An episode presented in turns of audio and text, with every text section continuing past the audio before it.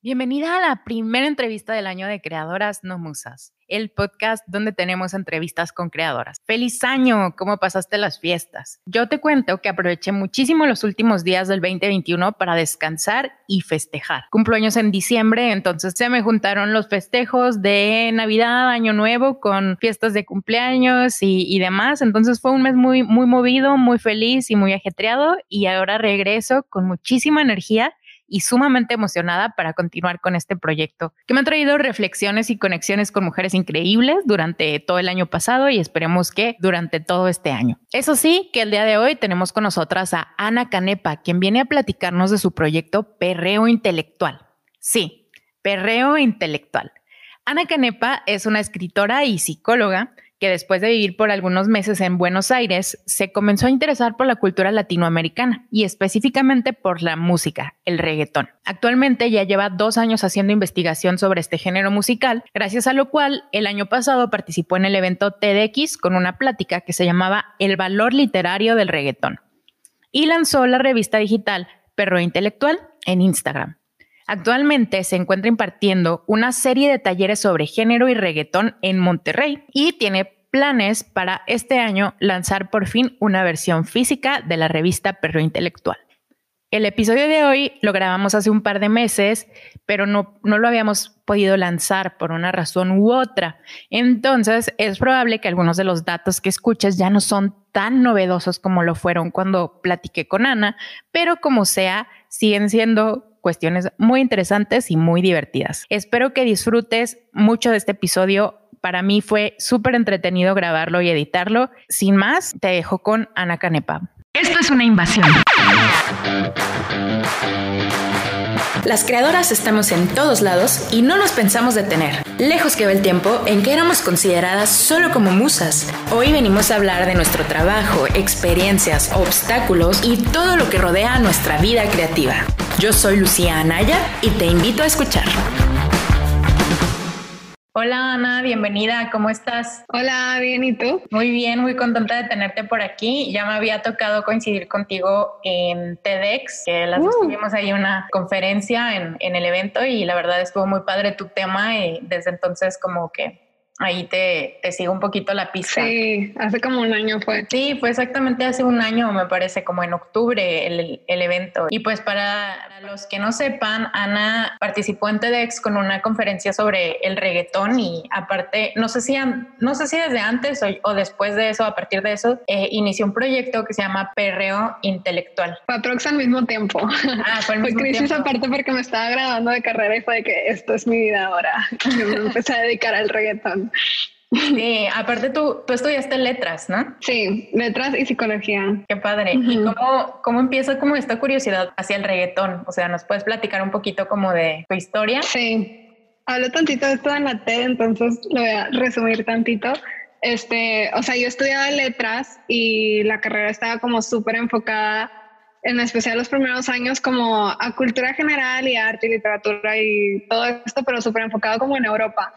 Entonces, eh, después como que se me agregó que me fui a intercambio, me fui a Buenos Aires y aprendí, digo, empecé a escuchar como que más reggaetón también porque fue un buen año para el reggaetón y porque salíamos de fiesta y como que todo esto de estar muy inmersa en la cultura latinoamericana, este, como que me hizo apreciar tantito el reggaetón como parte de la cultura latinoamericana también. Entonces, desde la carrera de letras, como que traté de hacer más enfoque en mis investigaciones como sobre reggaetón y empecé así, ya tengo según yo como que tantita reputación en la carrera, digo ya me gradué, pero así como que la morra de reggaetón, o sea, todo el mundo pensó que mi tesis fue de reggaetón y así como que porque convencí a maestros, no, pues sobre otra cosa que nadie saca, o sea, ni yo me acuerdo, pero de verdad, o sea, sí hacía mucha investigación sobre reggaetón y aparte como que logré convencer a los maestros de que era una buena idea y como que sí me fue muy bien en las investigaciones.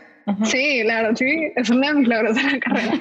Entonces, y estudié bien padre las investigaciones y sí le he seguido investigando y luego le seguí con lo de perro intelectual y he visto que sí está como que bien recibido, aunque es como muy nicho, sí, o sea, sí hay gente que le interesa y que me sacan pláticas sobre eso y está bien padre, entonces como que por ahí empezó por haber medio de intercambio y no pensé que llegaría a ser académica del reggaetón, pero aquí estamos al parecer. Estudios del reggaetón.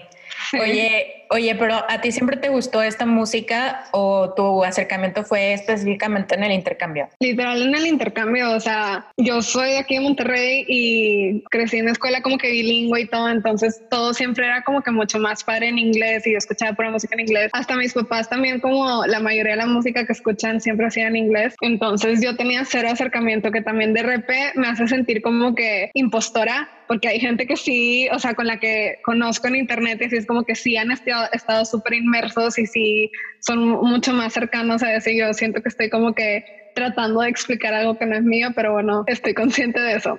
Entonces, como que ahí tomo mi distancia, pero también está padre porque lo puedo ver como que desde un punto de vista académico, de desde un punto de vista como que de investigación, como que comparándolo también con, con la cultura tal vez más mainstream de Estados Unidos o así. Entonces, pues también siento que le agrega algo bueno a mi perspectiva de eso. Sí, claro, lo ves desde tu punto de vista y que al final es muy válido porque sí es cierto que muchas veces en, en mismo México eh, no tomamos en cuenta como otras expresiones latinas porque creemos que lo de Estados Unidos es mejor o, o, de cualquier otro lugar, ¿no? Sí, siento que en especial en el norte o tal vez como, bueno, chance en la Ciudad de México también, pero como que esto de querer aspirar, como que al todo lo, pues lo mismo que, que, en la carrera veía puras cosas de Europa, como que eso es más válido porque es el primer mundo y así, o sea, siento que iba tantito de la mano, entonces sí ha estado padre, como que entre más me he metido a explorarlo, ver cómo es muy un reflejo de la cultura latinoamericana y también como que comparar pues lo que todos los países tienen de diferentes, lo que todos los países tienen en común, también como que las raíces musicales de la mano de la historia de los países y así, o sea, está súper interesante y sí, estoy aprendiendo como mucho de la cultura y de la historia y de movimientos de personas, migración, o sea, de todo. Y, o sea, y está bien padre que sea literal de que reggaetón y todo el mundo lo saca y pues no, no te pones a pensar en todo eso. Y no sé, está padre como ir descubriendo Latinoamérica, investigando reggaetón. Sí, está súper interesante como toda la historia y todas las, también nada más las influencias, ¿no? Que tienen a veces muchos reggaetoneros y que no ni siquiera sabemos o, que tal vez no, no se hicieron tan conocidas como su música. Sí, es que tantito la historia tiene mucho que ver con migración, de que de jamaiquinos a Panamá y luego de que Estados Unidos invirtiendo en el canal de Panamá, entonces había mucho trabajo y la música se fue. O sea, como que va muy, muy de la mano el desarrollo de, estas, de estos productos culturales con la historia y las, las influencias políticas y todo esto. Entonces, así está súper padre y de cierta manera también como que, bueno, yo no soy panameña ni, ni jamaiquina, pero pues soy latinoamericana, I guess. Entonces, como que ver dónde está el lugar propio dentro de eso también está padre. Sí, claro, que también es esta música como que puso a Latinoamérica en el radar de, del resto del mundo, ¿no? O sea, era algo que creo que pocos, pocos músicos latinos habían logrado y que ahorita es un boom, ¿no? Y todo el mundo, hasta si vas a un país europeo, eh, casi casi es inevitable que van a poner una canción de, de reggaetón y eso pues también está, está padre, está interesante. Sí, yo creo que sí, la popularización del reggaetón abrió muchas puertas para la música en español en general, aunque no sea reggaetón, sí está más normalizado, o mínimo siento esto yo y chance nada más no lo sabía antes, pero, o sea, creo que ahorita hay mucha más música popular en español de hace 10 o 15 años, que eran como que las canciones que pegaban, o sea, gasolina, o de que así como que el hit en español, pero no el, el top 50 nunca era de que 40 canciones en español y ahora creo que sí es más así. Y eso pues también está padre porque también es como otro tipo, o sea, sigue siendo música latinoamericana y sigue siendo expresión de la cultura latinoamericana y pues vamos como que armando más una identidad cultural, musical, de entretenimiento, de media, de lo que sea. Y eso está chido también. Oye, y algo que a mí me gusta mucho y que también es, eh, o sea, es algo muy padre de cómo se ha ido derivando el, el eh, o sea, pues el reggaetón ya lleva como unos 20 años, ¿no? Más o menos como desde que se hizo popular. Ajá. Y, y, algo que me gusta mucho de la evolución es que cada vez se ve como a más artistas mujeres dentro de la industria. O sea, yo creo que es de las industrias donde, industrias musicales donde más eh, se va viendo como ese crecimiento y esa, esa, este, como capacidad artística de no nada más proponer como, o, nada, no ser nada más la estrella pop que alguien más piensa, sino como que de ellas mismas ir decidiendo como sus, sus vestuarios, sus videos, sus letras y todo, ¿no? Entonces, ¿qué piensas tú de este rol de las mujeres en el reggaetón?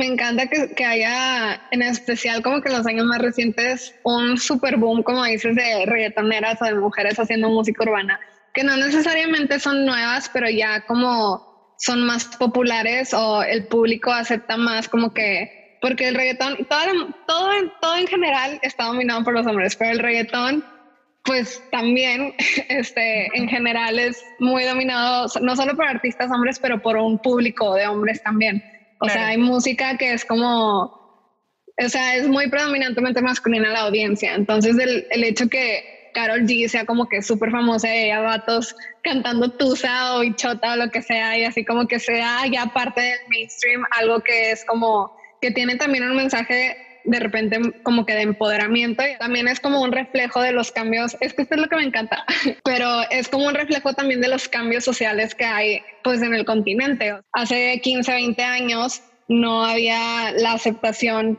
que hay como que de, de las figuras femeninas como de autoridad o empoderadas. Y ahora que lo hay más, también se puede reflejar más en la cultura popular. Y está bien padre como que investigar estos paralelos y ver que hay un surgimiento en morras haciendo música y hay un surgimiento pues de representación en general este, de mujeres en Latinoamérica, porque también pensarías de que, ay, eso solo pasa en el primer mundo.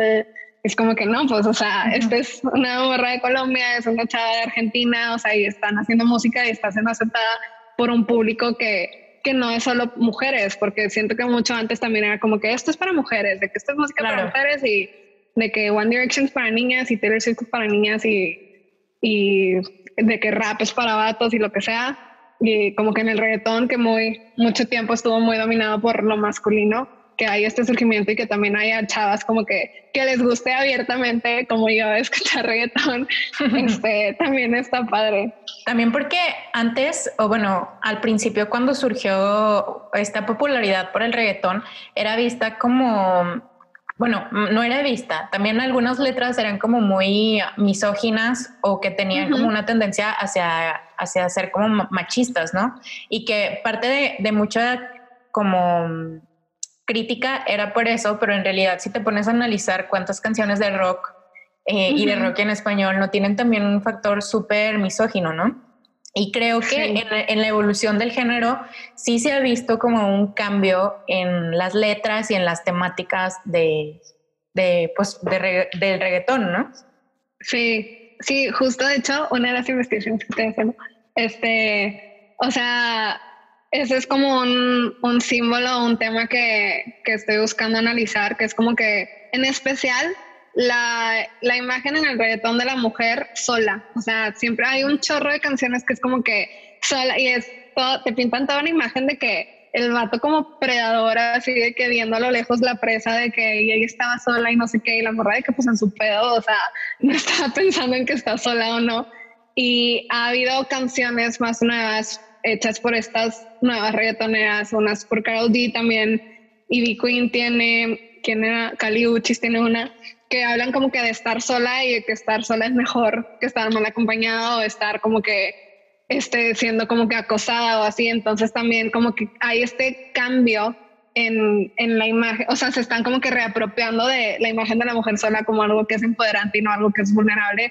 Esa es una de las investigaciones que estoy haciendo, pero sí, o sea, es justo eso que dices de que pues van cambiando también las narrativas y eso es mucho de lo que me gusta investigar y poner en perro intelectual también como que, que va cambiando y es un reflejo del cambio que hay pues en las relaciones sociales y en las estructuras sociales y en la cultura en general, que obviamente el machismo, o sea, hay en Latinoamérica y hay en todo el mundo y si buscas puedes encontrar letras ofensivas en cualquier tipo de música. Claro sí es muy dominante en el reggaetón en especial porque es una música latinoamericana y el machismo es muy latinoamericano también.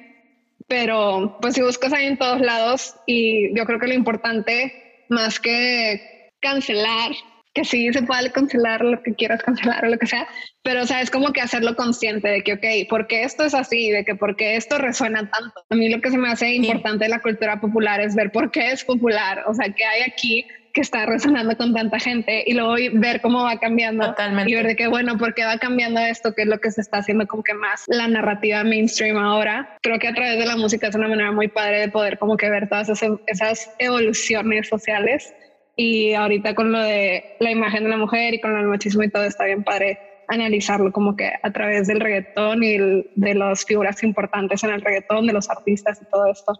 Claro, tienes, tienes mucha razón porque justo, bueno, en Latinoamérica creo que ha habido en los últimos cinco años un crecimiento como de los movimientos sociales, como por ejemplo el feminismo, y, y, que eso también se va viendo reflejado en la música y en la participación de artistas mujeres, ¿no? Justo acabo de, bueno, ayer estaba viendo el lanzamiento, no sé si te guste, Nati Peluso y uh -huh. que, acaban, sí. que acaban de lanzar el, eh, este sencillo Ateo y que sale esta imagen de la que era antes como Perseo agarrando la cabeza de, de, Medusa y que después una escultora hizo al revés, ¿no? La escultura de Medusa agarrando Ajá. la cabeza de Perseo y eso lo incluyen en el video. No había entendido esa referencia, qué cool. Ajá. Sí. Lo incluyen en el video y pues yo he escuchado como que Nati es súper, ¿cómo decirlo? Como que ella se mete en todo el proceso de tanto de la parte estética y visual como también en la, en la parte de la composición, ¿no? Entonces me hace sí. muy padre que ya empiece a ver en un género que empezó como muy, pues sí, como que con un cierto trasfondo machista, como ya empieza a ver ese twist y ese reflejo de lo que está pasando en América Latina y bueno, también en España, ¿no? Que también son como sí. representantes de, de, del género. Se acoplan al reggaetón. Este, sí, Nati, de hecho sí, o sea, Nati ha, ha, sido, ha tenido sus polémicas, pero a mí me gusta mucho como persona creativa y como artista, porque si neta, si, o sea, si te pones a ver entrevistas o si te pones a ver su trabajo, está 100% inmersa en el proceso y está padre como verla como una persona creativa y no, como dices, como que se ha, se ha hecho más grande todo este cambio social con el feminismo y todo o sea, está padre ya como que llegar al punto de poder ver a un artista y que no importe como que, que es mujer o que es hombre, o sea, nada más como que es una genia, o sea, de que es una persona creativa como que, que se nota mucho su, su proceso y como que todas su, sus influencias. Su dedicación también, ¿no? Ajá, y que, ajá, su dedicación y se mete en todo y lo habla así como que todo de que yo de verdad hasta me estresé escuchándole de que, güey, en todas las cosas que está pensando al mismo tiempo, de verdad, como, y ver así de que ya hay la oportunidad para mujeres que estén 100% enfocadas en que están haciendo su arte y no, como que, ¿cómo puedo ser artista siendo mujer? ¿Cómo puedo representar esto? O sea, es lo que me gusta mucho de ella, es eso de que precisamente estamos en un lugar en el que ya puede hacer eso ella sin sin estar como que muy enfocada en de que, pero soy mujer, o sea, no sé, se me hace claro. que podría estar haciéndolo o sea, ya es muy intercambiable el rol. No sé si me, me sí, sí, como que ya se, ya se apoderó del rol de creadora y, y ya está haciendo como que lo que quiere, aunque Ajá. probablemente, pues sí, de repente ahí tenga sus resbalones y, y lo que quiera. Sí. ¿no? Sí, pues, al final pues el rol sigue siendo diferente, pero sí, o sea, sí estamos ya, yo creo, en una posición en que probablemente tiene mucha más libertad que mujeres hace 15, 20 años o no sé. Sí, y, sí. y fíjate que también yo creo que eso es parte de, o sea, como que muchas veces como, como morras todo el tiempo estamos pensando de que, ay, no, la voy a, la voy a cagar, ¿no? De que voy a hacer mal y mejor no lo hago porque qué miedo. Y el tener ese como, no, pues ya lo voy a hacer y si ya, o sea, si algo pasa mal, pues ya, como que yo asumo la responsabilidad de lo que hice. Uh -huh. Y pues eso también está muy padre y que creo que las reggaetoneras lo están, lo están haciendo. Bueno, no sé, reggaetoneras, música urbana, ¿no? En general. Ajá, sí, sí, Sí, es difícil de definir, pero sí. Ajá. Y, y, bueno, oye, pero dentro de esto, ahorita, ahorita tú mencionabas que estabas haciendo investigación. ¿Tú haces uh -huh. esa investigación para como parte de, de, tu proyecto de perro intelectual o cómo funciona? Sí, bueno, sí, um, a ver, en perro intelectual, este, como que el punto es como yo tenía varias investigaciones y por eso tenía esta reputación en la carrera de ser como que la morra que hace la tesis de reggaetón, porque hice por un año entero en diferentes clases investigaciones y si estaban muy basadas en marco teórico y obviamente mis maestros sí. eran mis supervisores, entonces están como que muy bien documentadas, wow. real de que un paper, ¿sabes? Ajá. Pero, o sea, a mí se me hace que es como que mucho más accesible o sea, lo que quería era como que aterrizar eso y también, o sea, también parte de la TED como que este interés en la cultura popular y en ver como que qué hay todo o sea, detrás de estas cosas que son tan populares y tan cotidianas como el reggaetón. Entonces, el punto de perro intelectual era como que aterrizar esas investigaciones. Y luego ya me pasó al revés, que hacía algo para perro intelectual y dice que, güey, esto sería una buena investigación. Entonces, después de la investigación y las mando como, pues busco convocatorias así para ver ah, este, a dónde los puedo mandar pero sí. está, o sea, para, para todas las ediciones de que busco, o sea, investigo, en, intento en papers, pero pues muchas veces no hay, entonces pues si no, así como que mucho también es de que hilos de Twitter, o sea, hay como que el reggaetón es algo muy poco estudiado por ser música urbana y por ser latinoamericana y por no tener como que seriedad ni en el, o sea, ni en el, las academias musicales hasta recientemente se le está dando como que reconocimiento, entonces pues mucho menos en la academia universitaria, investigativa y todo eso.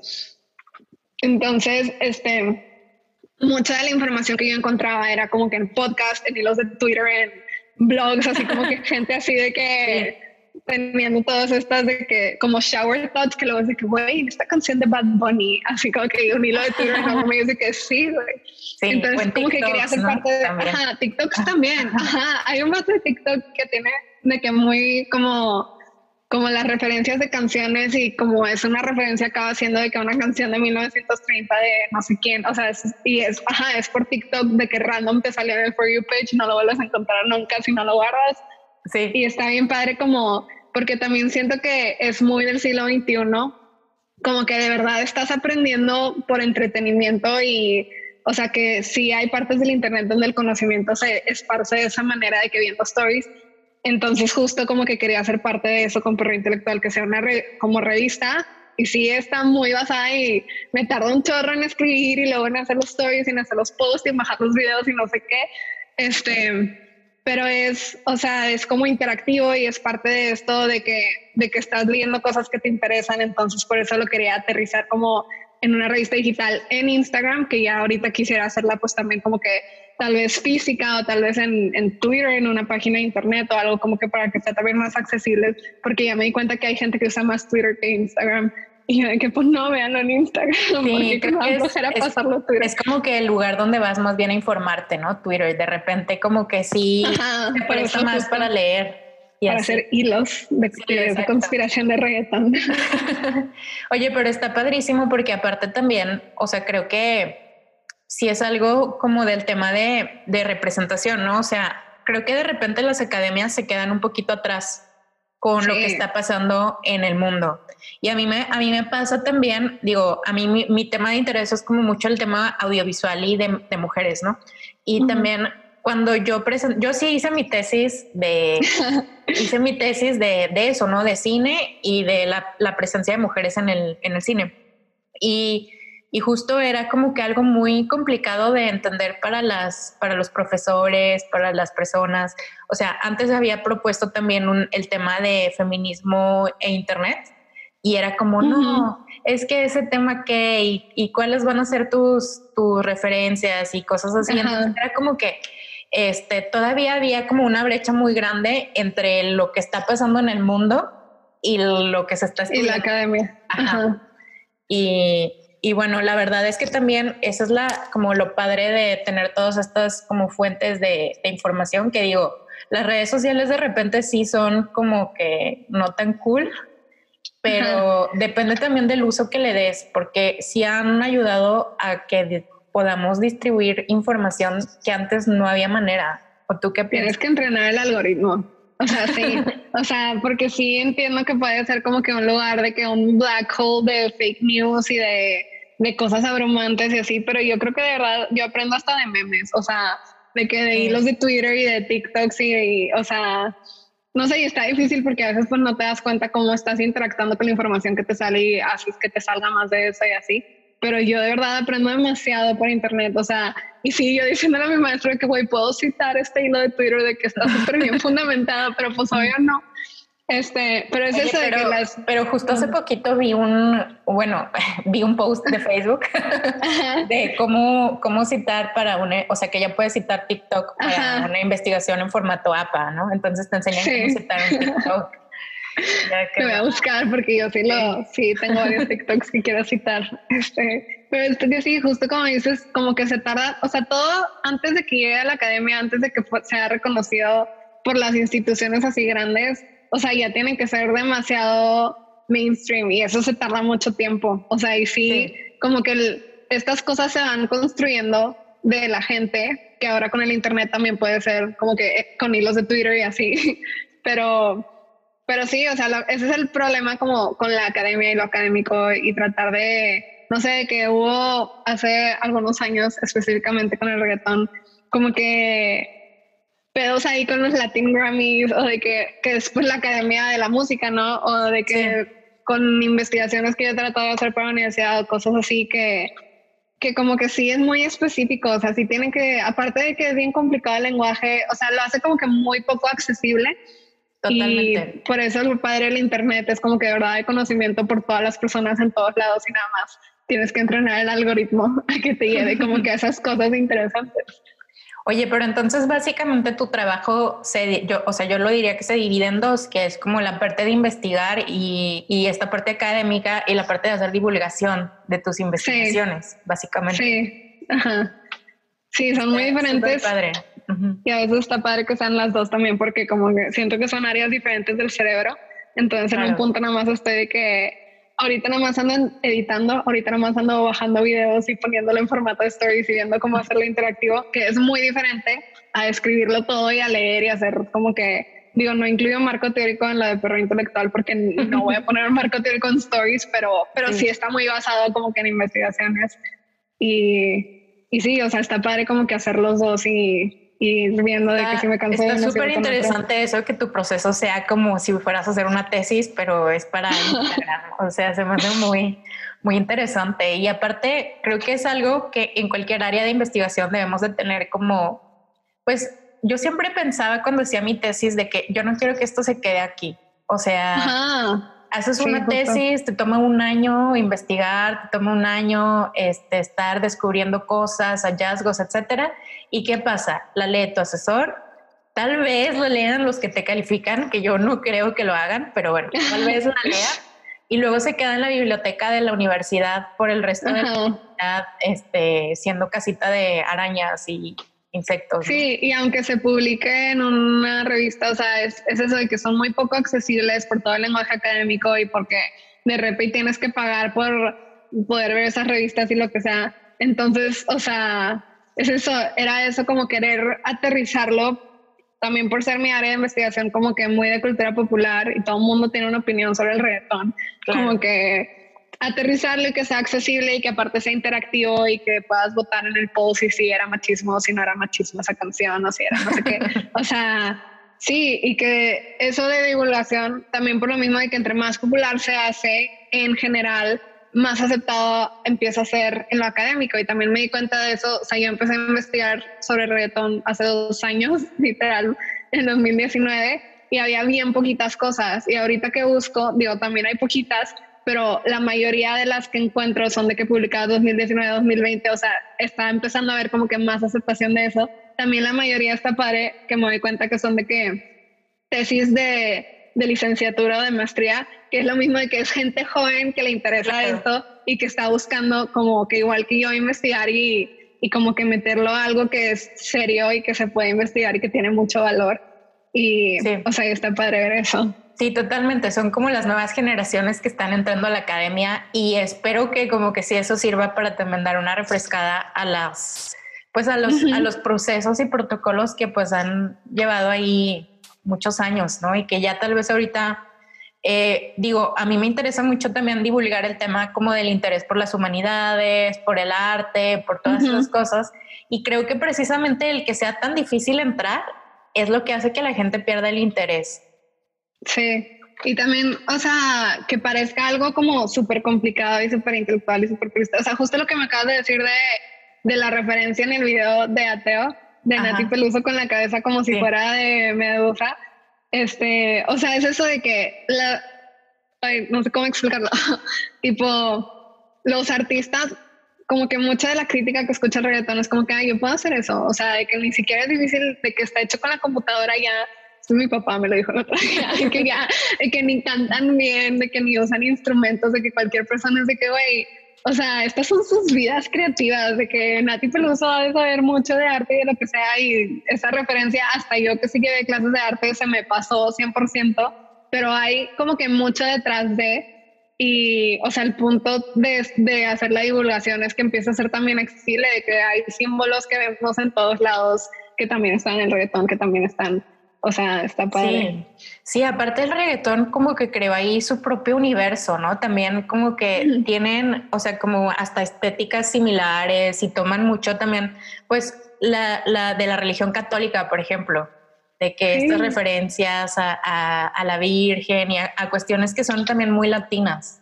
Justo es un tema que quiero hacer para Perro Intelectual. Ya tengo todo un Excel de todas las veces que usan de que santa, o sea, la palabra santa la usan mucho de que pecado, pecamos, no sé qué, de que diablo, este, de que bendición también. O sea, hay muchas palabras que se usan mucho que siento que justo es un reflejo como que de la cultura católica en Latinoamérica, que la mayoría de las veces que se usan no es como de manera católica, así como que invocando. Una vez sí hicieron referencia, o sea, en, mi Excel que tengo, una vez es como que algo de Adán y Eva, pero la mayoría de las veces es como parte del lenguaje cotidiano y está padre eso, sí, de ver cómo, o sea, regresa eso a las raíces. También como que la mezcla de sonidos también tiene mucho que ver con el colonialismo, o sea, hay mucho detrás de, porque al final es cultura y al final es como que estas significaciones creativas que le dan pues al contexto.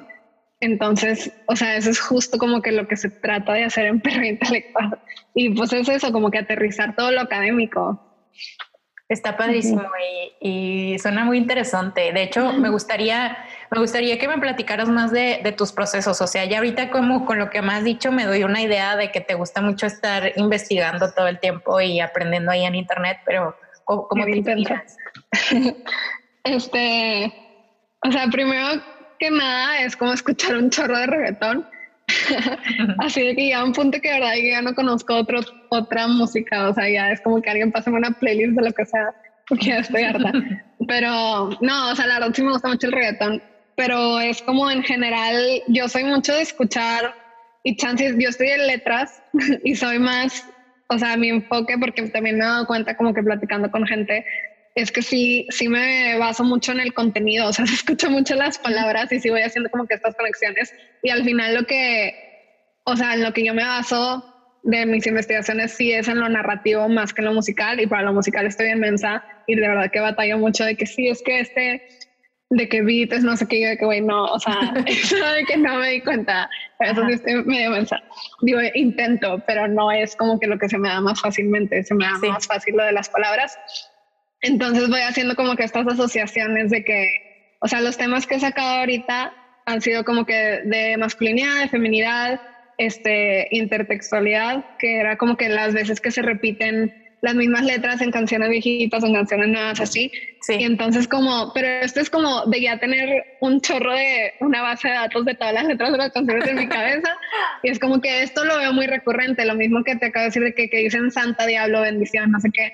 O sea, de que hacen mucho estas menciones a, como que símbolos católicos, pero sin estar hablando del catolicismo específicamente, o estas cosas, y me voy dando cuenta y hago de que, ok, lo del catolicismo es un tema, lo de la feminidad es otro tema, y me meto a investigar, investigo sobre feminidad, investigo sobre masculinidad, lo voy como que... lo haces tal cual como si, si, si hicieras una investigación una investigación y luego es de que, ok, ¿cómo la puedo poner en 20 stories o menos? Así que, o sea, ¿cómo puedo hacer esto así como y que, y que sea interactivo y que tenga como que, o sea, que sea interesante. Porque también es eso de que las redes sociales, pues no te interesa y le das next y todo mi trabajo de meses, pues no lo ve nadie. Entonces, pero sí se me hace que en general es un tema interesante en sí, es nada más como que proyectar ese interés que yo tengo, pues que sé que otras personas también pueden tener. Entonces, o sea, después de haber leído todo, como que me intento poner en stories y en post. También el post puede ser máximo 10 slides, entonces como que, ok, este es mi límite. Yo batallo mucho con esos límites, yo siempre de que me pasaba de la cantidad de palabras en, en los ensayos de investigación así tenía que cortarle. entonces como que, ok, ¿qué es importante aquí? y también pues, ajá, ayuda mucho a poder acortarlo. Estaría padrísimo leer tus investigaciones en formato largo, o sea, tener como un blog y, el Instagram que sea como los teaser para poder después leer todo más a profundidad. Digo, si a alguien le interesa. Sí, pues sí. O sea, si había pensado en hacer como ya un, es que también Instagram está cambiando mucho, entonces tal vez como un landing page de que, de, que se puedan leer las, las, o sea, la revista, pero ya como que no una versión más larga, chance y poner videos o sí, pero pero pues es mucho trabajo. Sí, sí te entiendo. Las redes son demasiado, son... Es como ese monstruo que le están todo el tiempo echando carbón y nunca, nunca se acaba, o sea... Sí, De, consumir. Oye, también me interesa, o sea, ahorita que me platicabas del proceso, parte de tu, de tu labor de divulgación fue como que hacer la TEDx, ¿no? ¿Cómo fue que llegaste ahí? Ay, está bien chistoso porque acaba de empezar la pandemia. Y yo estaba en mi último semestre, estaba terminando mi tesis que no era de reggaetón, pero sí estaba terminando otra investigación de reggaetón y así. Y era un punto de la pandemia, no sé si te acuerdas, que estábamos como que muy fuera de contacto con la realidad porque todos llevábamos encerrados dos meses. Entonces a mí me dio algo y me puse a hablar en mis stories 15 minutos sobre Bad Bunny, así de que grabándome. y me dieron, o sea, me quitaron follow como 10 personas pero hubo como unas 30 que me dijeron de que, güey, está bien interesante, no sé qué deberías de hacer, este, o sea, deberías de hacer más de esto. Y justo el siguiente día yo le daba follow a, a, las redes de TDX García. Y justo literal el siguiente día de mi, de mi quiebre de Brad Bunny, este, salió la convocatoria y yo de que, ay, pues ya tengo varias investigaciones sobre esto, de que sí siento que podría armar algo. Entonces, pues ahí mandé, este, como que mi convocatoria, mi solicitud y pues ya lo, me hicieron la entrevista, me dijeron que sí, lo tuvimos todos los talleres donde nos ayudaron a, a, construirlo todo y así como que seleccioné, o sea, lo que hablo en la TED es lo que ya tenía, tenía en investigaciones que llevaba un año haciendo para, para mis clases. Entonces fue que, bueno, estos son los tres temas que creo que puedo acortar mucho y que se me hace como que interesantes. Entonces ahí platico tantito de esos y, y luego también pues cuando estaba, o sea, la TED fue antes de Perro Intelectual pero fue como que detonado por la misma de que por 15 minutos hablando de O sea, todo empezó con una historia en Instagram. Sí, pero es que yo jamás, jamás, o sea, así tipo influencer de que, oigan, porque el video de Perdió Perro Sola es no sé qué, pero así que 15 minutos, o sea, pero era, o sea, en el contexto de la pandemia no estaba tan raro, pero lo veo ahorita y dice que, güey, ¿qué me pasa? Literal, porque me puse la, nunca en mi vida me he vuelto a grabar la cara pero, pero sí, o sea, fue justo de eso que, que o sea, empezó la de la, empecé como que a, pensar la TED y también lo de perro intelectual y como que al mismo tiempo pude ir empezando las dos, entonces pues ha estado padre también la TED que acaba de salir hasta ahorita, entonces como que también volví a agarrar el vuelo y de que sí. Si, les interesa pueden entrar a TEDx Garza García en, no, o pueden buscar en YouTube eh, TEDx Garza García y les van a salir todas las TEDx del año pasado. Dos. Ajá. Sí. Donde participamos Ana y yo. También participar en TED es, todo, es toda una experiencia, ¿no? O sea, toda la, desde la preparación, bueno, desde, el, desde que te escogen hasta toda la preparación que te dan, el nervio de que sabes que te van a grabar, que vas a estar en un escenario. que lo primero que va a salir cuando googleen tu nombre es eso. Eso era para mí de que, voy para siempre voy a ser la morra de reggaetón, o sea, es de vida literal. Fue que bueno. que te pusiste ya la, la camisa. La camisa es de que eso es lo que va a salir cuando me googleen, ok. Que tenga lo que tenga que ser. No, sí. Pero sí, sí, o sea, en especial como para poder, lo de, lo de TEDx, como poder decir la historia y como poderla comunicar de una manera que sea relatable, pero también como que, que estés diciendo algo, o sea, aportando. Nos estuvo muy padre todo el proceso, la verdad. Saludos a TEDx. Saludos. Oye, y bueno, ya ahorita me, me, gustaría también platicar, porque ahorita que hablaste de los unfollows y eso, me gustaría hablar de la parte oscura, ¿no? O sea, obviamente este tema del reggaetón es súper controversial, o sea, creo que hasta la fecha todavía genera como que mucho, mucha comezón hablar de, hablar de eso. Entonces, ¿tú te has topado con obstáculos, con comentarios negativos o así? Sí, me acuerdo aparte justo que cuando estaban haciendo promo de TDX y tuitearon de que mi tema o sea, yo todavía ni veía el tweet y ya tenía un comentario de que el reggaetón no tiene valor literario, porque mi plática se llama el valor literario del reggaetón, es de que ¿por qué? o sea, el primer yo de que, güey, a huevo, un hater. Pero, pero, o sea, sí, en especial creo, o sea, en como que nuestra generación y entre más chiquitos, no, siento que el reggaetón ya, o sea, es algo con lo que creció mucha gente, entonces no es así como tan choqueante ni nada.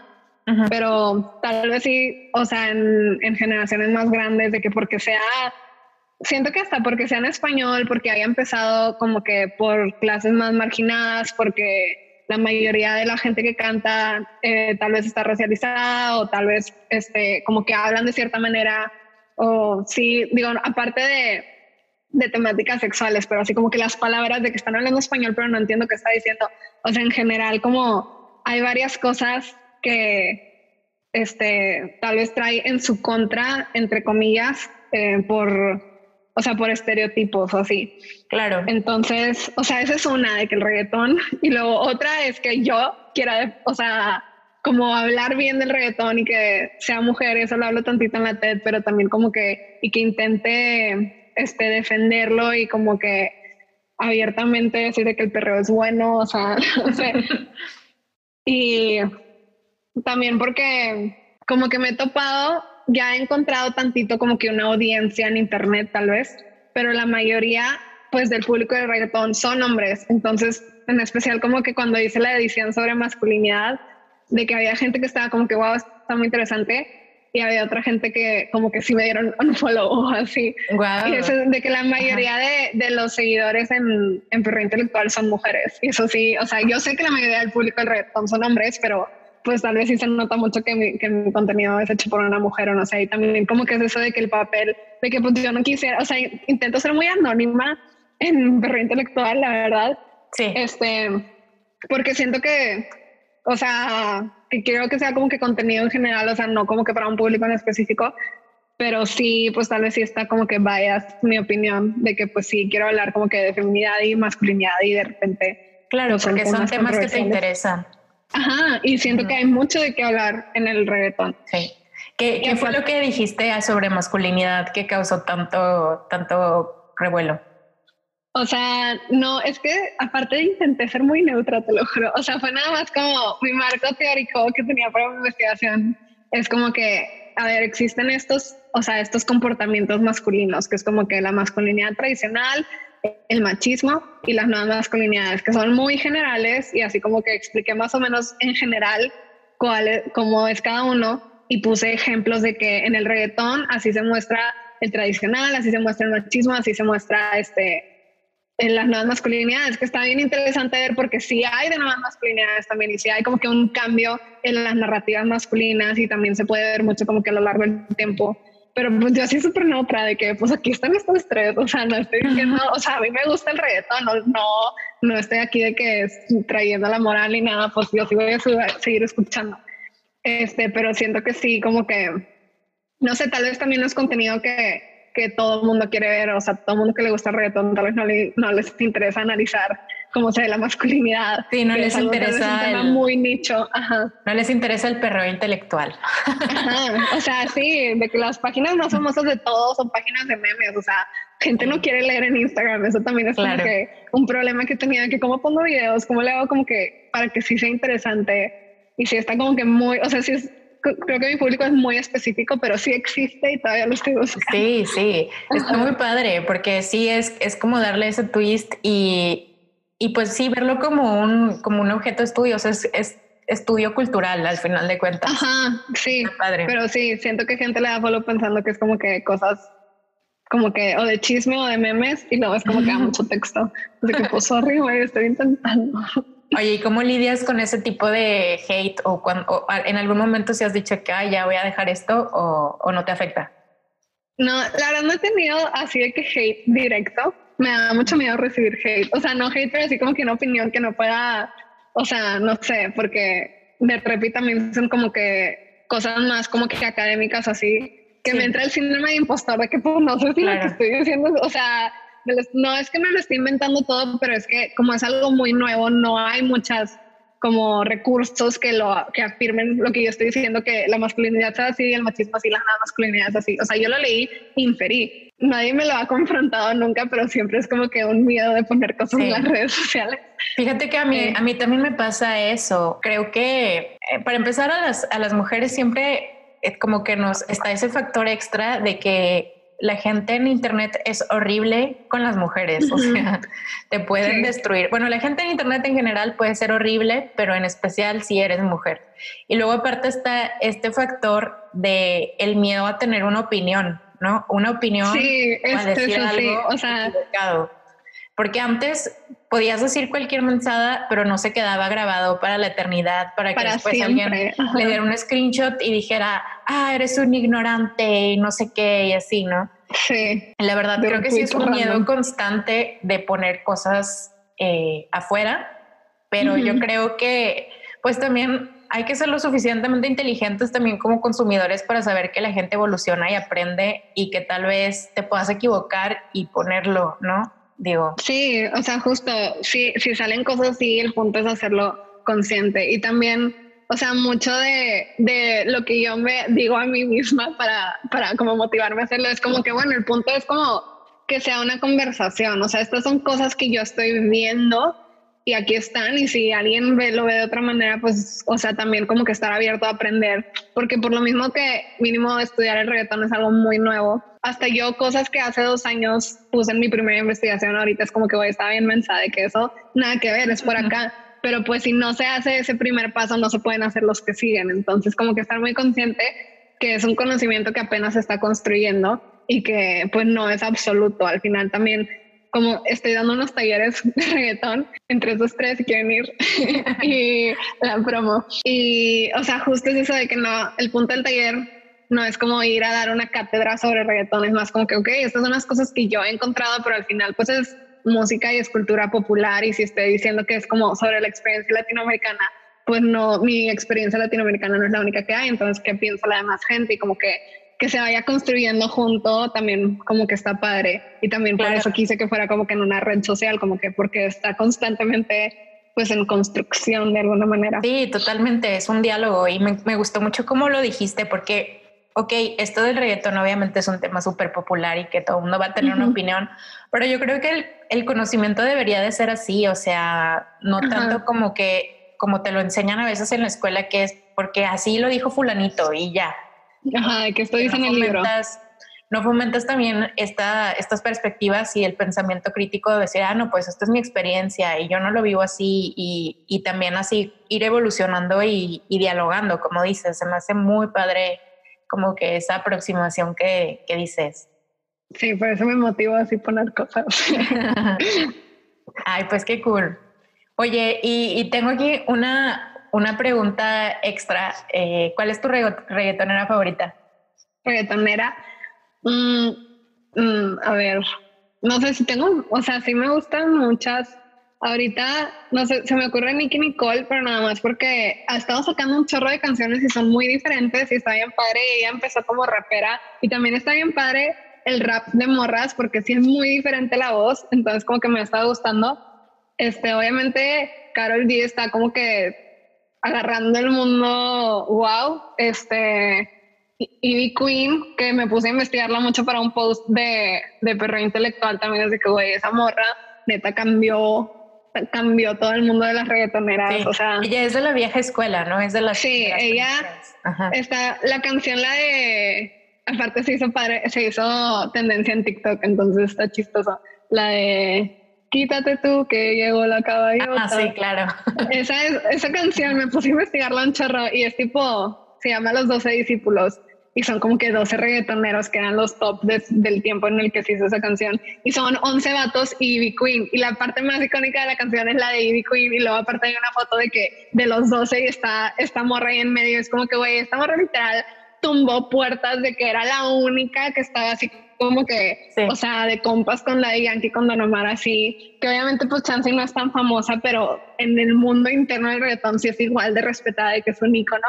Y está bien padre porque sus canciones, desde que, desde las primeras canciones son como que de esto de que si quiero bailar, eso no quiere decir que quiero hacer nada contigo. O sea, mucho como que la narrativa del empoderamiento. Entonces, como que ahí está como, como testimonio de que, de que sí ha habido mujeres haciendo música, empoderándose desde hace mucho tiempo y está, está, me sirve mucho para mis investigaciones la figura de Ivy sí, sí, sí, es que, eh, o sea, todavía hace unos 10 años era, era difícil, o sea, si era como esta síndrome de pitufina de que era una sola, ¿no? Y ahorita literal. Cada vez hay, cada vez hay más y eso está genial. Una gran época para, para la cultura. Para las reggaetoneras. sí. Este, oye, oye Ana, pues está súper padre esta plática y eh, bueno, quiero pasar a la sección final que se, se llama las crea preguntas. Son preguntas que le hago a todas las invitadas, pues para como ver un poco más de su personalidad y de, de las cosas que les interesan. Entonces, la idea es hacerte una pregunta y que tú me contestes lo primero que se te viene a la cabeza. Estoy nerviosa, ok. si estás lista, comenzamos. ¿Qué superpoder creativo te gustaría tener? Esto es demasiado específico. Ver todos los verbos escritos en un texto y que todos estén en el mismo tense. O sea, que todos estén en ah, tiempo. ajá, porque sí, o sea, no sé si sea un superpoder eso, pero yo creo que o sea, me pasaba un chorro en especial, como que en, en, en, escritura creativa, que de repente estaba hablando en presente y de repente estaba hablando en pasado, y yo a mí se me hacía súper natural y es de que, güey, no se entiende nada. Es como que yo de que, güey, debe de existir una app para esto, así como que, que te, que te highlighte todos los verbos y que sea de que estos y estos están diferentes. No sé, es un superpoder creativo es demasiado específico, pero es algo que ya había pensado antes. El superpoder de los tiempos verbales. Ajá, de siempre escribir en el mismo tiempo verbal. Muy bien, es, es, un buen poder. A mí, a mí también me gustaría tenerlo. Yo también tengo muchos errores con eso. Segunda, si pudieras ir a, a cenar, a bailar, a tomarte una bebida con cualquier creador de la historia, ¿con quién irías y por qué? Ahorita, justo también por esta plática, estaría súper interesante platicar con Nati Peluso o con Ivy Queen. Ivy Queen debe tener un chorro de historias, que es eso de que, o sea, lo de los dos discípulos es súper conocido, pero así como que cosas muy específicas que le han de haber pasado a ella y nada más a ella, y ha de estar muy padre mm, también para mis investigaciones, siento que sería cool. O Nati Peluso nada más como que para verla en persona, siento que debe ser como que toda una potencia. Sí, todo un personaje. Además son de ser mujeres muy divertidas para convivir. Sí, sí. Las tres vamos a perrear juntas. Ese es, el, sueño. Qué cool. ¿Cuál es la mayor locura que has cometido en nombre de un proyecto? No, sé, la TED la verdad sí fue muy fuera de mi zona de confort. O sea, y eso que ni había público, secreto. Pero, pero de verdad yo sí estaba de que no mames que estoy a punto de de hacer esta mi reputación. O sea, era eso de que lo primero que busquen cuando busquen internet va a ser de que reggaetón. Entonces, o sea, no sé, suena como que X ahorita, pero en su momento sí fue de que esta es mi nueva identidad, de que así voy a ser conocida, no sé. Claro, sí es, sí es una locura al final, ¿no? Es como que dejar que te identifiquen con eso y, y aparte la preparación y todo, pues sí.